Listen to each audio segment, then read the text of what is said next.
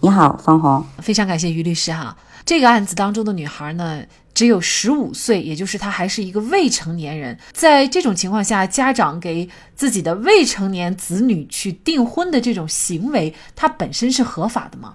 当然不合法了，因为未成年人还没有到法定的结婚年龄嘛，哈，他们现在连同居啊都算不上。因为他不是成年人的一个自主行为，这种情况啊，就是父母也没有办法为他们做这样的决定啊。事实上，在一些农村地区啊，还是会有像本案这种情况，就是未成年子女因为辍学很早的辍学了，然后就可能会有结婚的这种情况，甚至有的还领到了结婚证。那么像这样的婚姻，它又受不受法律保护呢？嗯，的确，这种情况非常常见啊。当年我去一个同学的老家，就是山东一个农村，也发现了村里有很多十六七岁的孩子，就在这个务工期间，过年回老家就纷纷相亲，相亲完了，然后带到自己所在的城市一起去打工，然后双方有的还骗取了结婚证，就是没有达到法定婚龄，但是可能过了几年之后哈，又觉得不合适。啊，那这时候想要离婚，但其实他们呀并不是离婚，因为他们的婚姻是自始无效的啊，因为他们都没有满这个结婚的法定年龄。根据民法典的规定呢，呃，男方在中国应该是二十二周岁是最低婚龄，女方应该是二十周岁。所以呢，有三种情况啊，婚姻是自始无效的，一种是重婚，一种是啊有。禁止结婚的亲属关系，另一种就是未到法定的婚龄，所以这种情况因为是自始无效的，呃，他的亲属就是双方的成年亲属，比如说家长，就可以向法院申请而确认婚姻无效，然后这样呢，即便是领了结婚证，这样的婚姻也自始无效，就所有的亲属关系呀以及财产关系也都是自始无效的。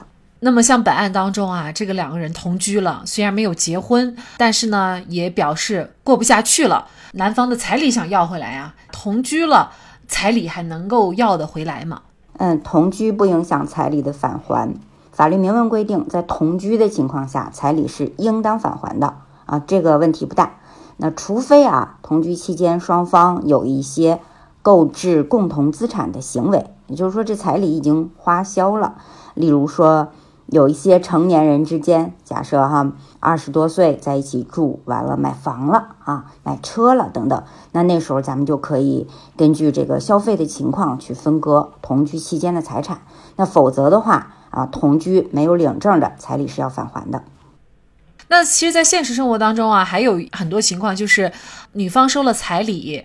呃，而且呢，也谈婚论嫁了。在这种下，只要他们没有领结婚证，即便是办了这个婚礼，也是可以要得回来的吗？哎，对，跟办婚礼没有关系。中国法律只认领结婚证这个民政局的行为啊，所以什么时候办的婚礼并不重要。就是反正只要两个人没领证，这个彩礼都可以要得回来。当然，除了刚才您说的那三种情况除外啊。现在这个闪婚闪离的情况也比较多哈，就是你彩礼收了，婚也结了，但是很快就闪离了，这样的彩礼钱还能要回来吗？嗯，这分几种情况。我们刚才讲了，嗯，没领证就能要回来。那还有一种闪离，也就是说领证了，人没有在一起生活啊，这种情况也是有的。啊，我们见到很多人领证非常草率啊，可能领完证之后从来没搬在一起同居过。那这种情况，多数情况彩礼也是可以返还的。嗯，那另一种情况，虽然说是闪离，但是确实已经在一起生活了，那就比较难返还了。嗯，他需要满足两个条件啊，同时满足。第一个条件是彩礼确实是在婚前给付的，第二个情况是。男方家庭因为给付彩礼，造成男方家庭生活非常困难，啊，举个例子啊，这个男方家本来就是低保户，那给可能给了八万块钱、十万块钱，然后因为给付这八万块钱啊，造成男方现在就雪上加霜，所以啊，同居了、领证了啊，并且确实在一起生活了，这种情况返还彩礼非常困难。前两种没有领证的以及。领证却未共同生活的，那都是可以返还彩礼的。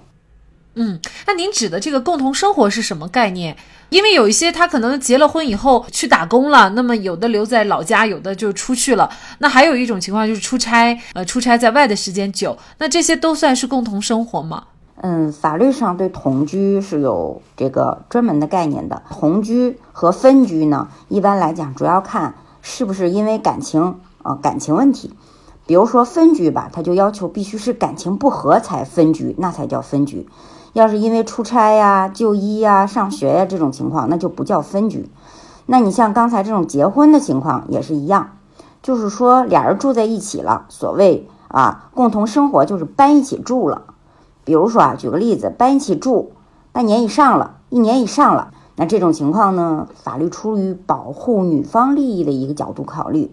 啊，又领证了，又搬一起住半年以上了，那女方收点钱呢，也确实对女方的名誉和未来生活造成影响，所以这点彩礼不返还也是合情合理的。另外呢，你说这个彩礼有的时候也会适当返还，就比如说啊，你看刚才咱们说居同居了半年以上了，俩人啊领证并且生活半年以上，那你说就有那种就居住了一两个月就闪离的呢，那这种情况彩礼也没花光啊。然后，这种事实上啊，法官有的时候也会通过调解结案，或者通过判决适当返还这种方式来满足双方家庭的一种平衡啊。法律也是要讲人情的。那这个案子啊，四川省叙永县人民法院呢，最终也是主持调解的。那最后呢，是双方也达成了一个一致意见，也就是呢，被告邱某某啊，也就是女方一家呢，他自愿退还了彩礼。这个案件呢，就算是有一个比较好的收尾哈。我觉得彩礼这个问题，就是呃，可能更多的也在于女方啊，方家庭。首先你要认识到这个彩礼是干嘛的，如果事情不成，咱还是要主动的退还。是的，在农村呢，多数的情况给付彩礼的家庭条件并不富裕。那么，如果对女方影响不大的话，一般会根据是不是领证啊、领证之后共同生活多久啊等等这样的情感的因素，适当的做出判决。那其实，在城市里，彩礼这种东西经常是收完就用于买房了，这是最常见的。就算给，也用于买房啊，那常常是不给。所以啊，彩礼的纠纷多数发生在农村。啊，确实也是很常见的一个大部分的打官司的一个情形。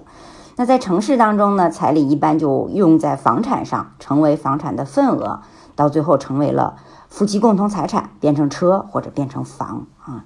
这就是中国的法律的现实情况，还是说情和理都要去顾啊？